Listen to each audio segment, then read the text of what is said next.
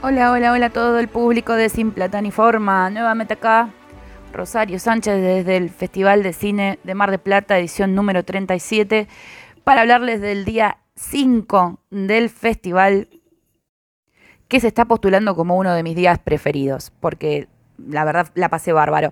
Eh, empiezo un poco contándoles lo que vi y después un poquito de, así como un repasito por las actividades que, que hubo también porque fue mucho más activo este, este día que, eh, que el domingo en sí. Así que bueno, arranco con la primera película que vi. Eh, se llama Tengo sueños eléctricos, una película costarricense eh, creada por la directora Valentina Maurel, que es una directora costarricense también que vive en, en Bélgica, en Bruselas. La verdad es una película que me conmovió un montón.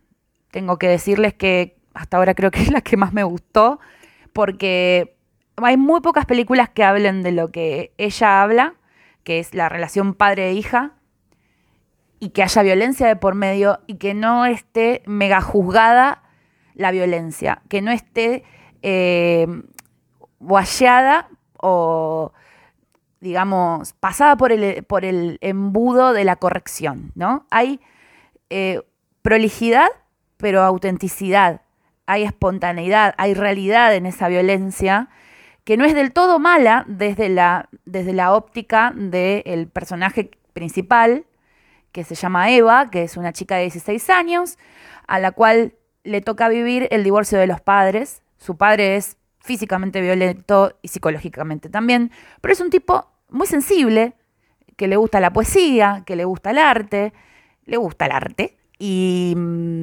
y al cual ella lo adora y lo sigue mucho más que a la madre, ¿no? Está esta cosa con su madre que como que ella no se halla con la madre, y eh, no se dice, pero aparentemente actúa como culpabilizándola a la madre de esa separación. Eh, y también hay una hermanita, una hermanita que, que tiene así como unos siete años menos que ella, que se asusta y se hace pis encima cuando hay situaciones de violencia. La madre es bailarina. Y está muy bonito porque no hay muchos personajes, pero los personajes que hay están trabajadísimos. Eh, hay una historia que contar, que es justamente cómo hacer este proceso de duelo de un divorcio, cómo adaptarse a esa realidad. Y, sin embargo, la hay una mínima trama que, que atrapa porque está tan bien contada el arco de cada personaje, es tan interesante, tan bello, la presencia de la poesía es tan eh, poco cursi, sino más bien, eh, aunque, aunque la directora haya dicho que le parece cursi, a mí no me pareció cursi, porque me pareció que le daba eh, como un respiro a la, a tensión violenta. Y, y es una maravilla, es una maravilla. He llorado mucho cuando terminó, no sé, me agarró así como un ataque de llanto y, no era el síndrome premenstrual. Así que, mm, bueno, la recontra recomiendo, ojalá podamos conseguirla. Tengo sueños eléctricos allá en Buenos Aires y tengo pendiente hoy a la noche una, un campari con la directora porque ayer no llegué, me quedé dormida. Estaba muy cansada, pero hoy la voy a agarrar y, bueno, ya está avisada. Así que y voy a conversarle y preguntarle algunas cosas. Algunas cosas dijo, pero bueno, lo voy a dejar para, para otro episodio. Así que hermosa la película, está en competencia, ojalá gane la competencia latinoamericana. Esa peli está jodido porque este año la competencia latinoamericana está espectacular, pero espectacular. Hay otra peli que quiero ver que se llama Mato Seco en Chamas, que es brasilera, que me dijeron que es como una especie de Mad Max con mujeres eh, que secuestran petróleo, que tengo todas las ganas de verla, pero bueno, no se puede ver todo, ¿qué va a ser? Y después eh, vi un documental yo soy bastante fan de Leonard Cohen en mi soledad. No, no soy una gran consumidora de discos completos, he escuchado más bien recopilaciones, pero me gusta Leonard, he leído también su poesía. Y cuando vi que iban a pasar un documental sobre él, eh, dije, vamos a verlo. En la sección banda de sonido, lo vi. Se llama Hallelujah, Leonard Cohen, A Journey, A Song. O sea, Aleluya, Leonard Cohen. Un viaje, una canción. Y habla de la historia de la canción. eh, Hallelujah, pero también un poco, obviamente, eh, la excusa de la canción sirve para contar eh, algo desde la perspectiva de lo que afectó a la canción de la vida de Leonard Cohen. Y bueno, acercarse un poco al personaje, porque un personaje muy enigmático, un tipo que yo lo, siempre lo asocié más a las letras es decir, a, la literatura que a la canción, pero es un gran maestro de la canción también. Si les gusta Sabina, si les gusta eh, Bob Dylan, Leonard Cohen probablemente también les guste. Y es muy conmovedora la película, eh, nos da, nos muestra un Leonard Cohen afable, divertido, jocoso, y también oscuro, depresivo, eh, nostálgico.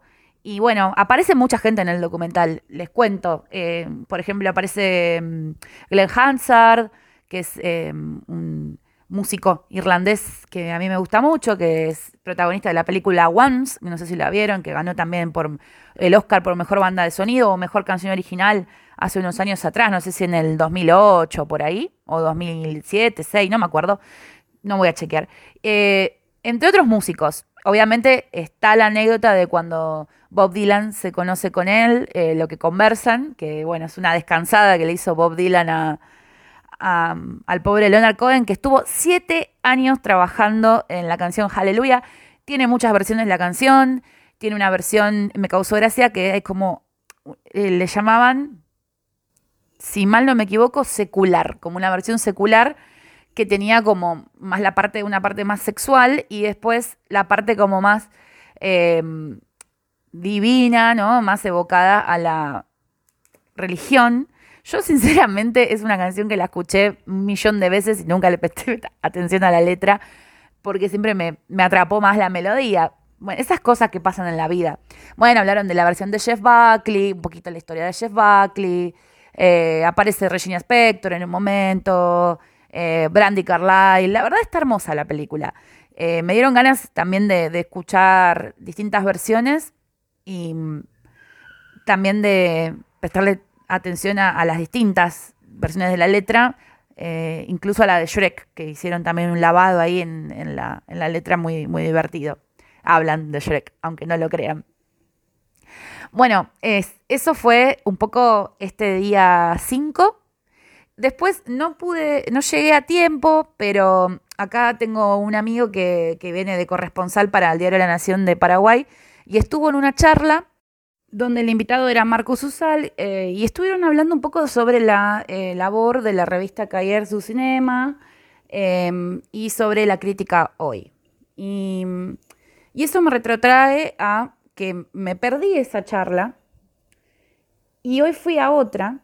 O sea, hoy dejé de ver películas que quería ver que me interesan mucho, que después les voy a decir.